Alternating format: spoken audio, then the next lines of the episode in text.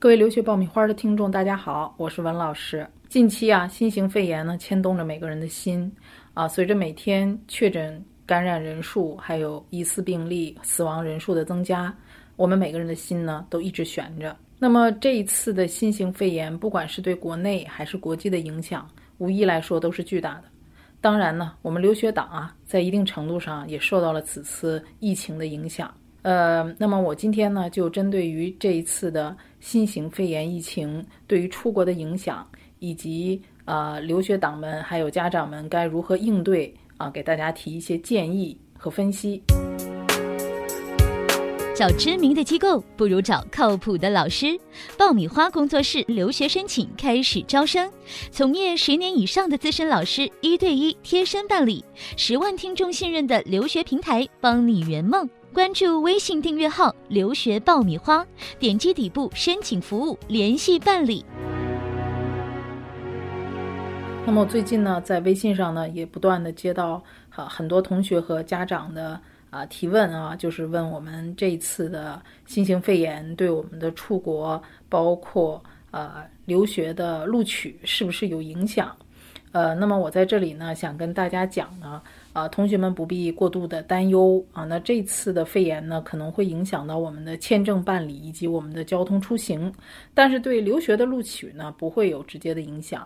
呃，从疫情发生到现在，我们申请的学生呢，一直在不断的收到各个国家的录取啊，包括今天我们仍然在收到来自英国、澳洲、美国的录取通知书啊。那从录取的情况和学校的反馈来看呢，啊，录取。并没有受到这次疫情的影响。啊。那么现在收到的基本上都是今年的七月份以及九月份入学的学生啊。到那个时候呢，疫情是什么样的情况呢？还有待观望。那么已经拿到录取或者还在等待录取的同学们呢，不要过于紧张啊。那短期来讲呢，对于留学来说，最大的影响其实就是出入境的问题啊，可能会出现很多的学生没有办法按时开学报到的情况，甚至可能会出现一部分学生啊不得不盖一个学期再入学的问题。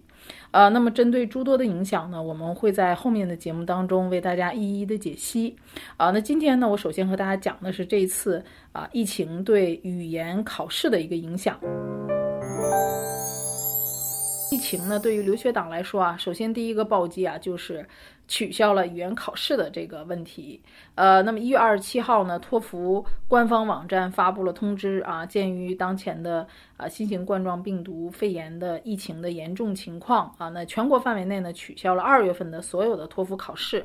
同一天呢，雅思官方微博也发布了通知啊，从即日起呢，全国的范围内也取消了一月三十一号到二月份的所有的。啊，各类的雅思考试，香港考试局呢，在一月三十号也发布了最新的通知啊，二月份的 ACT 啊、SSAT 和托福 GRE 等考试也都给取消了。呃，那么取消的二月份的考试啊，我相信受影响最大的其实应该是申请英国还有澳洲大学的语言班的同学们。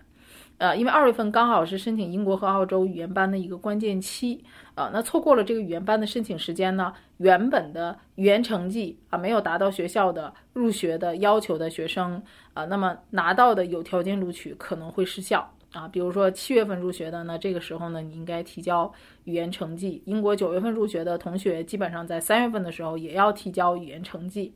啊，那么此外呢，加拿大的一些啊学校，它的呃，申请截止时间包括材料的截止时间会在二月中旬和三月初。那么学生如果不能够在材料这个截止的时间之前提供足够的雅思成绩的话，也有可能会降低学校的啊预期的录取以及申请双录取的学生。啊，当然这次的考试取消，所有的考试费会退到考生的报名账户上。在经济上，大家没有什么损失啊，但是可能从长远的来看呢，或短期的来看呢，对一部分啊要申请的学生以及即将入学的学生还是有一定的影响的。那么在此呢，我提示大家啊，呃，现在二月份的考试是取消了，但是三月份之后的考位肯定会更加的紧张啊。比如说托福啊，如果三月份的时候呢恢复考试，可能会增加下午的场次。呃，那么大家可以优先考虑一些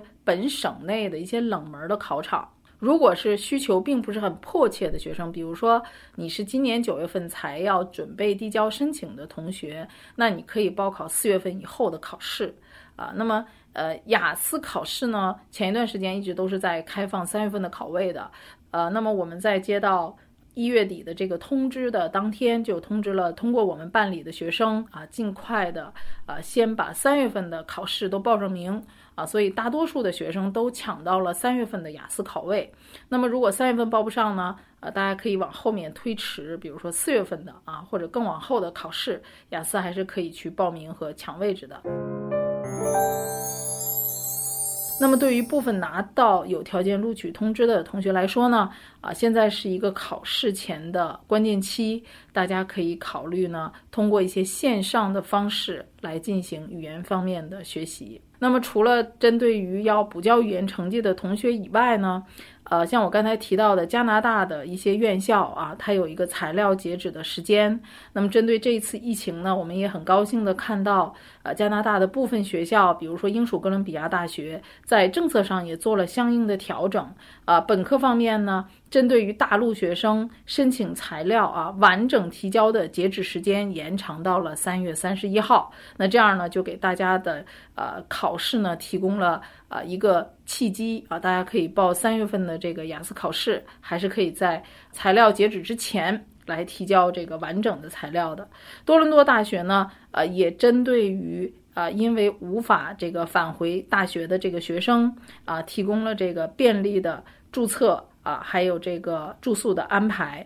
啊，那么因为疫情导致考试延期，可能影响到大家递交材料的同学呢，你一定要随时啊跟你的顾问老师和中介老师保持联系啊，与学校去进行沟通啊。这我相信呢，针对这一次疫情呢，各个学校呢也都会有相应的政策来出台。那如果你是 DIY 的同学呢，你自己也要随时跟学校保持联系，比如说是否可以晚一些啊提交语言成绩，同时呢也一定要关注学校。的官方网站的信息啊，及时做跟进和应对。呃，那么大家能看到呢，在这一次啊新冠状病毒疫情啊，这个 WHO 宣布为呃我们中国是 PHEIC，也就是国际关注的突发公共卫生事件。那这个发布呢，它的有效期是三个月啊，所以看到这个可能我们最近的两三个月之内呢，呃，整个的情况都会比较紧张。呃，从各个大学的临时政策调整来看呢，也确实是从这一个出发点来展开的啊，大概就是这两三个月可能都会啊有一定的限制条件。那目前呢，对于留学生而言啊，最重要的呢，啊，第一步就是保护好自己和家人的健康啊。以当前中国的国力和在世界上的地位来说呢，随着疫情的消散，相信各国都会重新向中国学生敞开大门的啊。欢迎大家关注我们后续呢，啊，有关于针对留学党们啊，该在疫情面前如何应对的相关的节目。我们下期再会。